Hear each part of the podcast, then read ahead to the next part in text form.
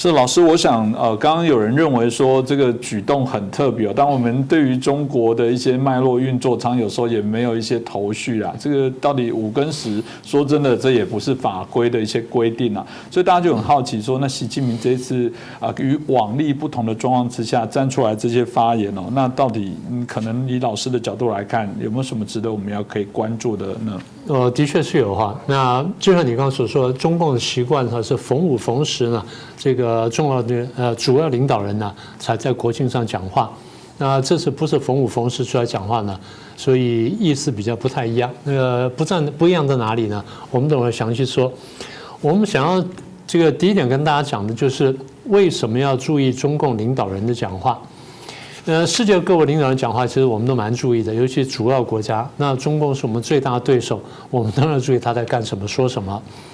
但是他这次特别不一样的地方在于说，他跟前几次相比呢，的确有呃相当的不同。我们注意到，就是不管是语调了或表情了等等等，甚至是出场序都不太一样。我先说出场序吧。过去出场序是这样的，在这种情况呢，呃，这个会议呢，通过谁主持呢？国务院总理主持，总理主持之后邀请这个呃他们这个政治局常委出席。说起来呢，在民主国家呢也不太恰当。民主国家会要求是会什么呢？这个总统啊，或者说这个呃国王或谁出来主持，然后呢邀请各主要政党的人，对不对？嗯。那中共是这个党国一体，所以这有点分不太清楚。变成了我自己主持，然后我自己又出席来邀请自己出席，就变得有点怪啊。这第一个。第二呢，出场序就是。以前呢，就是这个习近平出来啊，或者说党的这个呃总书记出来，后面跟着就政治局常委啊，六个或几个人啊跟着出来了。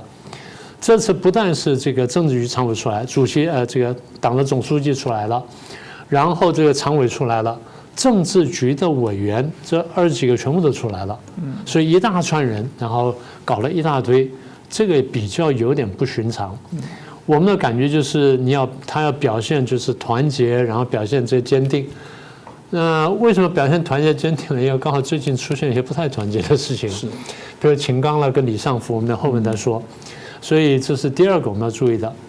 第三个就是中共一般来说呢，他们对资讯封这个封锁非常严密，所以我们对他们的一些透露出一些讯息呢，我们都特别小心。而且中共有个习惯就是。他要什么？哎，他有的时候他会讲出来；他缺什么，他会讲出来。所以我们会特别注意他讲话。当然，在一般人看起来，他讲话很无聊。我们解释为什么无聊，但是对我们这专业人来说，来人士来说呢，这是个难得的机会，可以窥探内部的情况。嗯，所以我们对这个特别感兴趣呢，就在这里。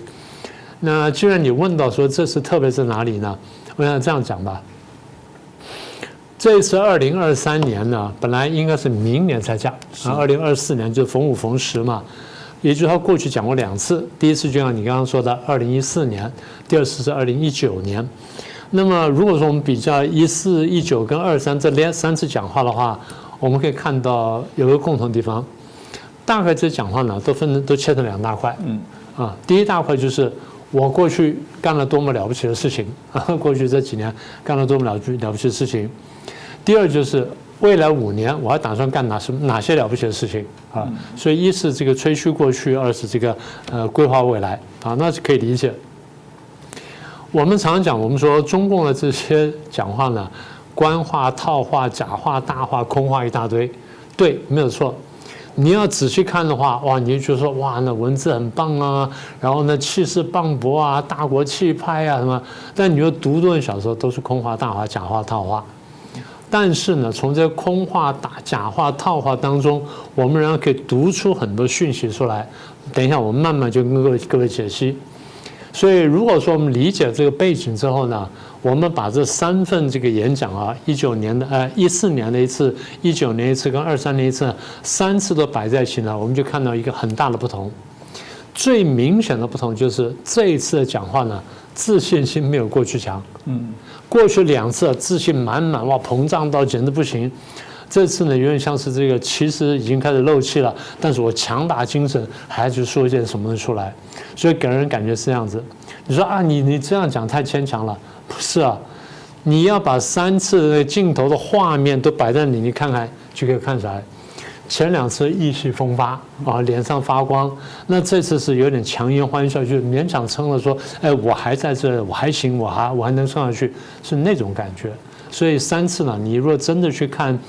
呃，不管是文字也好看肢体语言也好呢，的确都有它不一样的地方。是，当然，呃，我们知道中国目前面临到非常大的一些挑战了。有人说成也习近平，败也习近平。一开始他上来的时候意气风发，大家还记得那个词吗？厉害了我的国！对，哇，那时候觉得中国是多么了不起哦，正在创造历史。所以我也比较好奇，就从环境概念来讲，为什么老师你会觉得他在当时从哪些谈话的一些内容可以看出他对于中国未来充满了一个信心跟想啊这个呃愿望，然后呃未来的一些发展的这种所谓乐观呢？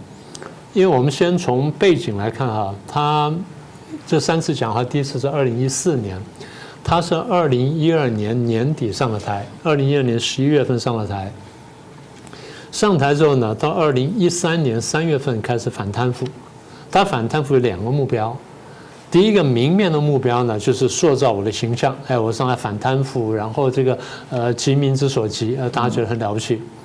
第二个目标就是借着反贪腐呢，去打击敌对政治势力，从江派手上夺权。好，所以二零一二年年底上台，二零一三年三月开始打反贪腐，打到二零一四年十月份的时候呢，他打了一年七个月，一年七个月，一年七个月已经有相当的成绩。然后那个时候，周永康什么都已经基本打下来了，然后很多这些大官贪官都都都扫荡了，然后权力呢也夺了很多了，但还没有完全夺干净，但夺了很多了。更重要就是他在中共中央建立很多委员会，把很多真真正原来在运作的机构给架空了，所以利用这种临时性委员会去夺权。夺得非常顺利，然后民间声望非常，因为反贪腐嘛，所以民间声望非常高。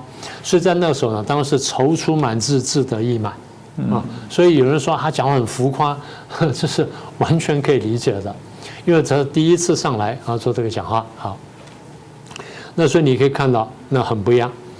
那他在那里呢，当然这次还是一样了哈，就是讲说回顾历史，然后展望未来。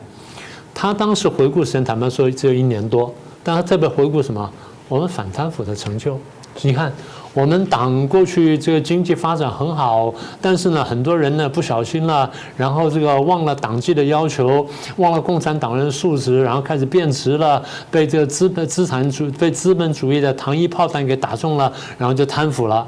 哎，我习近平不一样，我上台时我看见这问题了，我他没有这样说，但意思就是我跟前几任领导都不同。我看见这问题，然后我来处理这问题，说我打打下去，哎，打下大家觉得说很了不起啊，真的是有成就。所以他在回顾了这个一年多了这个成就，展望未来之后，他当时真的要踌躇满志。他说：“我们人民共和国的航船正在破浪前进，我们比历史上任何时期都更接近中华民族伟大复兴的目标。”我这话讲的了不起啊，因为当时推出什么强国梦嘛。大国梦嘛，民族复兴嘛，百年复兴嘛，哎，大家觉得说很有道理的。然后看他打贪腐打成这样子，然后又高喊这个改革开放的口号，而且那个时候在开这个十八届三中全会的时候，的确铺成了很多改革的这些这些名目出来。虽然后来都没有做，但的确当时讲了，大家对他满怀信心，而且当当还有一个就是还没有说出口的期望，什么东西呢？大家觉得经济发展到这种程度之后，应该民主改革了，对不对？好，所以大家有这期望。他当时也打着改革的口号，也铺成了很多东西，但是呢，我们没有看到真的太多改革，我们看见就是反贪腐。但是在那个时候，大家看见反贪腐反的这么雷厉风行的时候，大家相信他是改革的，对不对？所以当大家相信他改革的时候呢，他的国内声望是非常高的。国际的声望也非常高，因为反贪腐反战，国际声望非常高，所以他觉得说我们现在破浪前进，乘风破浪什么等等，所以我们的这个民民族伟大复兴很有机会。结尾的时候他说什么呢？全党各国呃全党全国各族民族，海内外中华儿女，我们手拉手肩并肩，什么高高兴兴扬起风帆，然后向着民族伟大复兴的光辉彼岸破浪前进，哎，破浪前进。所以这话讲起来，你觉得我所以我常讲，我说他们作文比赛向来非常厉害。那这个话你不能说从文字上写的不好，的确写得很好。那这种文字呢，表现出来极度的自信，而这个自信是有根底的。我们在说，是不是没有根底的，这自信来自于一年多反贪腐的成就。一方面就是反贪腐打出了我的名声，二方面就反贪腐之后我夺权成功，所以这两点也给他极度的自信。是啊，刚刚应该提到，这也是刚习近平上任之后所得到最早期的这些效果。我相信他那时候这个自得意满，所以他顺利的完成了这一个任期之后，在啊整个二零一九年的时候，为什么在那个时候老师也说了，他还是在充满自信？那有什么样的条件？对啊，这应该这样说哈。我们如果说把两篇把一四跟一九比比较的话呢，一九的篇幅比较短，啊是这样，但是文字依然是写的很很好，然后呢基调没有改变，呃，我们把那背景介绍一下，那个时候啊贸易战已经开打了，美中贸易战已经开打了，呃，川普是二零一七年呢上台，嗯，然后呢这个开始要要谈这个问题，要要纠正什么贸易逆差的问题。一八年年初，我们就预期他会打，然后一八年六月十五号贸易战开打。贸易战开打的时候呢，中共跟他呢顶牛呢顶了一年多，嗯，所以顶到什么时候？就顶到差不多这个时候啊，就等到差不多演讲前后。那么也就是贸易战虽然开打了，但是我表面上跟你认真打贸易战，怎么打呢？我们双方谈判嘛，对不对？双方谈谈了多久？谈了一年多啊。中共节节这个对抗，然后美国呢看起来不能取胜，贸易战方面打打停停，打打停停，所以哎，最后中共也还手了，然后双方呢在谈判桌上呢寸土必争，所以大家觉得说，嗯，很像个样子啊，这是第一个。第二，反贪腐还在进行，大家对他的这种期望跟肯定呢并没有消失，大家觉得说还是很厉害。好，然后在美中贸易战开打了。第三呢，当时大家请回头注意看哦。二零一四年那场还看不太出来，一四到大概一五开始，一五到一八有一件事情呢，大家可能忘记了。嗯，中共在外交上非常活跃，非常非常活跃。一五到一八，习近平呢到世界各地去开会，然后以大国领袖之姿呢去出去出席，然后站在中间的去讲话、发表演说，然后人人都都看到他，人人鼓掌。所以给人家一个什么形象呢？尤其给国内老百姓什么形象呢？中国站起来了，中国的领导人现在站在世界各国领导人面前呢，毫不逊色。你看，大家自然就让位，让他站到中间去。江泽民那时候呢，在这个呃八大工业国开会的时候，想挤到中间去，大家用手挡他，把他挡在最挡在这个整个队伍的最左边，我们看是最右边，用真的用手把他挡住，他想往中间挤，把他挡住，不给他挤过来。我忘了是谁，可能是意大利，把他挡住不让过来。到了胡锦涛时候，大家已经自动然后站到中间去了。嗯，习近平呢更不要讲，他自然就走到中间，大家就让位。为什么？你是世界第二大经济体，虽然你现在在跟美国打贸易战，但是美国这种重磅打你，比方说你有这个条件、有这个资格、有这身份，所以是表示什么呢？大国外交有成就。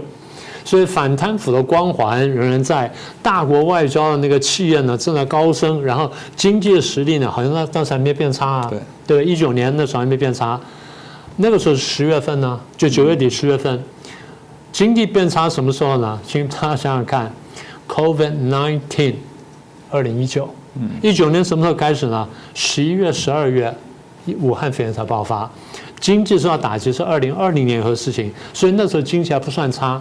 所以反贪腐的光芒还在，大国外交呢这个蒸蒸日上，然后经济条件还不错，跟美国打贸易战打得轰轰烈烈，所以大家觉得说，哎了不起，所以他出来讲话呢，依然是这气象万千，哎，你大家听听听看文字，文字实在是很棒。中国的昨天已经写在人类的史册上，中国的今天正在亿万人民手中创造，中国的明天必将更加美好，棒吧？文字来说那不差吧？然后又讲，今天呢，社会主义中国岿然屹立在世界东方，没有任何力量能够撼动祖国地位，没有任何力量能够阻挡中国人民和什么前进步伐。两个没有任何力量，没有任何力量，把那话讲到慷慨激昂，掷地有声。所以我们刚刚讲说自信，这是很强的自信啊，对不对？你比较一四跟一九两面来说呢，这自信强了都，用我们的话来说，强到不行了吧？是不是这样讲？是。这个我想，呃，透过习近平过去哦，在整个六十五年跟七十年哦，中共见证的这个时候发表演说，那刚才提到今年是七十四年了，他就很好奇说，那为什么他急着出来？是是 有什么重要重大的事情要宣布，非得要打破过往逢五逢十哦，这个他才来说话的一些原因哦，所以大家就很好奇哦。呃，为什么他这么做？那他到底谈了什么内容？而这内容为什么会老师解读说，嗯，这个值得好好来关注，甚至用这个所谓的呃，他神采飞扬的状况，跟他里面所呈现的这种过去充满的希望来讲，这次显然暗淡的一些，老师是不是可以分享一下？嗯，你说暗淡了一些，我觉得不止一些，哦，很多，暗淡了相当多。因为过去你看讲话呢，那种自信呢，跟那种发光的感觉啊，非常强烈。这次没有了。这你看就是，坦白讲哈，你你如果仔细看那个他的表情呢，强颜欢笑。嗯，我们真的不是乱讲，各位去看看就晓得了。而且你看看里面的文字什么等等，虽然看起来有自信，但是它里面用词遣句的地方的确不同。我们慢慢讲给大家听。第一呢，今今年的整体的这个致辞呢，你觉得说自信心没有那么强？我们把最关键几句话讲给大家听哈。他说：“今年统筹新冠疫情防控和经济社会发展，统筹发展跟安全，积极推动经济持续复苏，有序推进党和国家机构改革。”你觉得听起来像什么？嗯，总结了这一年，对不对？现在才他讲的话是九月二十八号嘛，就是我们的教师节。他们是十月一号国庆，所以他提前两天呢，这很正常的。他在做讲这话的时候，你觉得什么呢？他总结今年，总结去年到今年，哎，就是我们干了这事儿，所以这个就反映出一点什么呢？他在关切什么事情？因为中共在做什么事情，他在这边会不小心表露出来。其实大家都会，但中共尤其明显。好，他会告诉你他关切什么。那么也就是我过去呢一段时间，我们不想谈疫情，为什么呢？因为疫情太严重了，疫情对我们的经济、对社会、对生命，乃至对这个我们党的形象呢，打击都非常重。但是我现在必须找机会说说话，等到明年说的话呢，就晚了，嗯，对不对？那现在呢，刚好因为我们宣布解封了，然后这个二十大也开过了，然后我们又讲说这个脱贫了什么等等，说我赶快出来再讲一讲。讲讲呢，用我们的话来说叫冲洗，所以一方面是总结，二方面就是他想要去讲讲的疫情的问题。但是好，那你不讲疫情就算了，你讲疫情，我们还真的来讲讲疫情。你各位如果现在仔细看一下哈，中控的这个中央的这个疾控中心，在现在是九月下旬，在九月初，就这个月月初的时候，他通报。他这段时间以来，从大概七八月以来，到医院就诊的流感类病人啊，流感类啊，流感类本来这段时间就流感了，流感类病人里面，差不多五个人当中有一个就感染新冠肺炎，我们叫武汉肺炎。那也就是说百分之二十，嗯，百分之二十，其实到十九点八几了，差不多将近百分之二十。那么如果说这个他在通报的，通报就是到医院去看的。很多人在乡下不一定到医院去看了，是对不对？那你就就光说去医院看的，去医院看的话，就有百分之二十的话，那比方说疫情回来了，对，疫情回来，疫情没有消失，呃，疫情并不像一般人所说的啊，已经完全就消失了，或者已经已经掌控了什么？现在不是，现在回来了。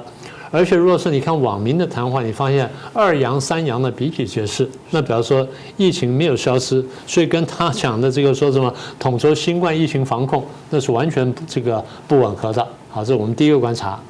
第二观察，它有趣了。他说，我们今年有效应对局部地区洪涝灾害，有效防控这有洪涝灾害。大家去问问涿州老百姓，你有效防控了吗？对你把那个雄安躲过了，本来雄安是行水区，本来雄安是应该蓄洪区，你应该把水引到雄安去的。结果因为雄安你那边打造雄安新区，这是你的这个宝贝，你不舍得淹掉它，就就就你不知道吭气情况下，哎，跑去淹了涿州，涿州受了很大的苦，老百姓死了人很多。哎，习近平自己承认了，伤亡惨重啊，是对不对？我们讲过嘛，伤亡惨重，这么惨重伤亡没有给数字，台湾呢随便都要给数字，美国随便要给数字的。美国的这肺炎死了多少人？他他一五一十告诉你死了几百万，中国才死几万人，相不相信是一回事情。但你现在明白告诉你说，他给的数字呢是不可靠的。好，然后他说好，有效应对局部地区，他特别强调局部地区是这是局部地区洪涝灾害，但是非常严重，然后死人的。然后这个军队被淹的，庄稼被淹的，工厂被破坏，生产被破坏，交通被破坏，基础建设被破坏的，一共到底损失多少？你有没有公布？你没有公布，轻轻两句话就过去了啊！这个统筹这个问题，所以在这个问题上，我们觉得说，基本上呢，对这个社会上所碰到真正问题呢，他并没有真正去应对到。还是用这个讲空话跟大话方式把它遮掩过去。是老师前面两点所谈到，不管是在疫情啦，或者是洪灾，我相信在中国内部一定说这非我能控制。但我想民众最感受很深的是在内部经济生活的部分。我比较好奇，在谈话里面，那他怎么去回避这些有关内部经济真的不是非常好的状况？我先回应刚刚说那个，你说是天灾，嗯，对，当然有天灾。但人祸造成造成的比天灾还要大。嗯，你如果照原来的行水的话，不会有那么大的这个损失。涿州不会那损失，雄安新区的人还没那么多，呃，各种设施相对来说呢，还不如涿州。所以你淹了雄安呢，固然与你颜面有损。但是呢，对老百姓来说伤害比较小，所以老百姓不认为那是天灾，老百姓认为说天灾是有，但人祸更大。这次讲好像疫疫情也是啦，疫情现在说什么哈，这个不是，我真的怀疑是美国来的，不是中国内部。但不管怎么讲，中国在这些防疫的处理上应该不是非常好。没错，是。所以你刚问到说生活，他居然讲人民生活继续改善，社会大局保持稳定，人民生活继续改善。你去看失业率，我们在节目上讲过多次失业率了。青年的失业率，一般官方愿意公布的，上次是二十一点几，后来盖牌了。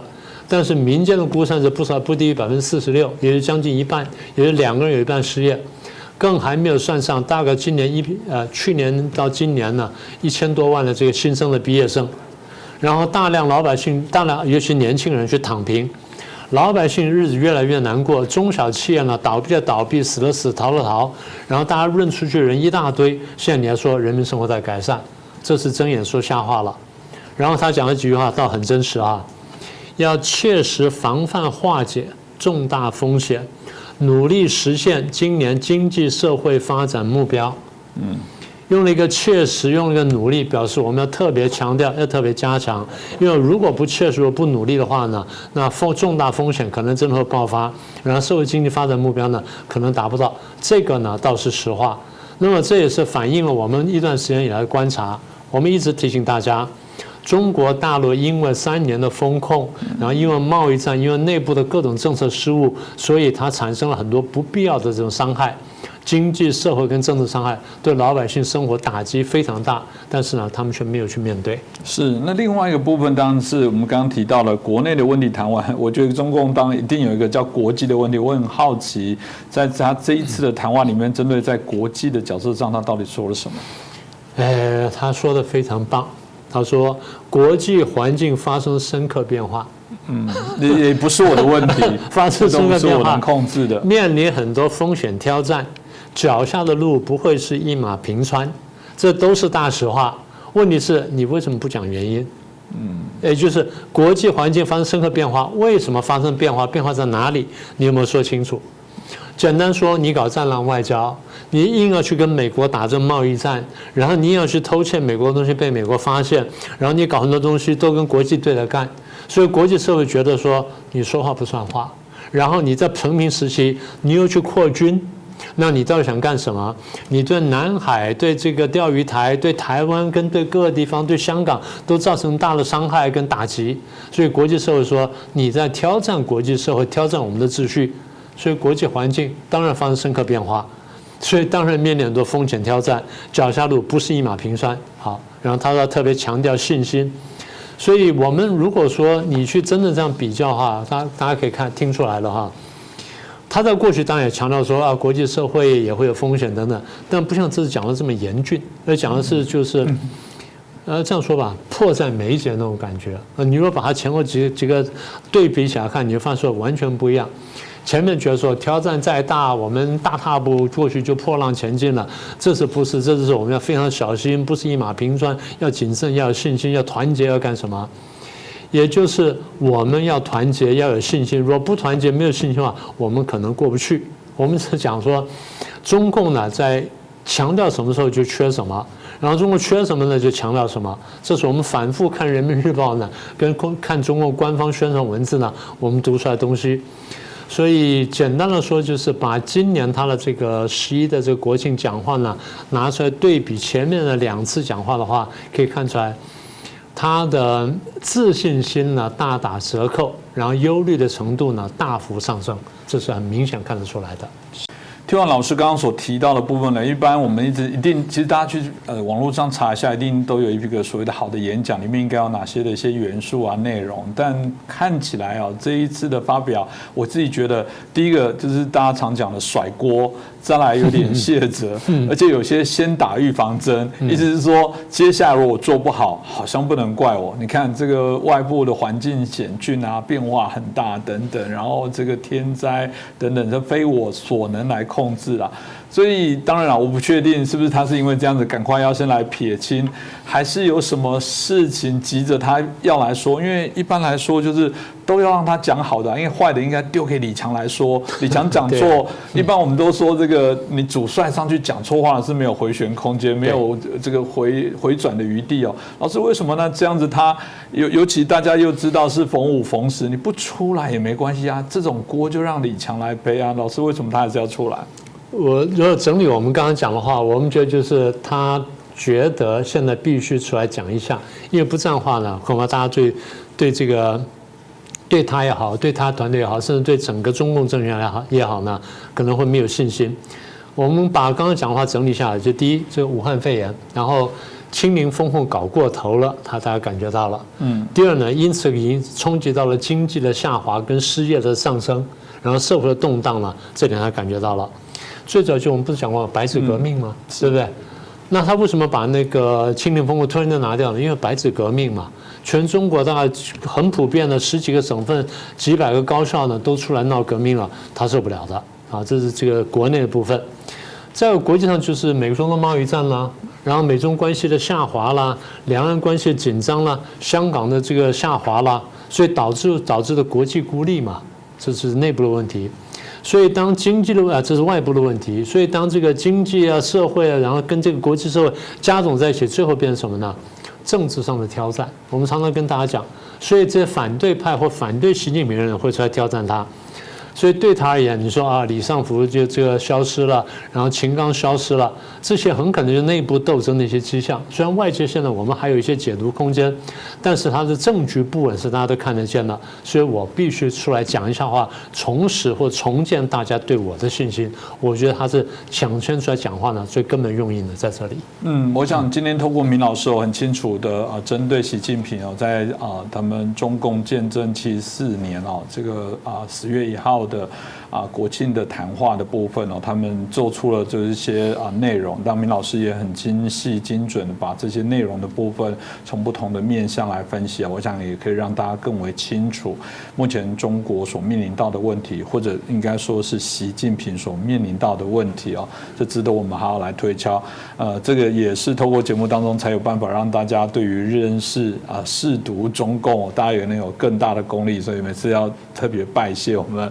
明老师啊，每次都提升我们对于中共解读的能力有更为清晰。当如果喜欢我们的节目，一样拜托大家帮我们转传、按赞、订阅、分享给更多的好朋友。我们当然已经要迈上啊这个三十万的订户，真的很谢谢大家。那一路走来不容易，因为我们这么小的制作团队，呃，事实上是要加倍的辛苦。不过也因为有这么多优秀的这些专家学者不吝来节目当中愿意来分享，也让我们才有机会有这样的一些成果。但这些成果当然是应该跟大家来共享。不过路还很长哦，还要再努力。我想我们对于我们自己的价值还是一样，必得要坚持。那这是节目的一个信念哦。再次谢谢老师，也感谢大家的收看。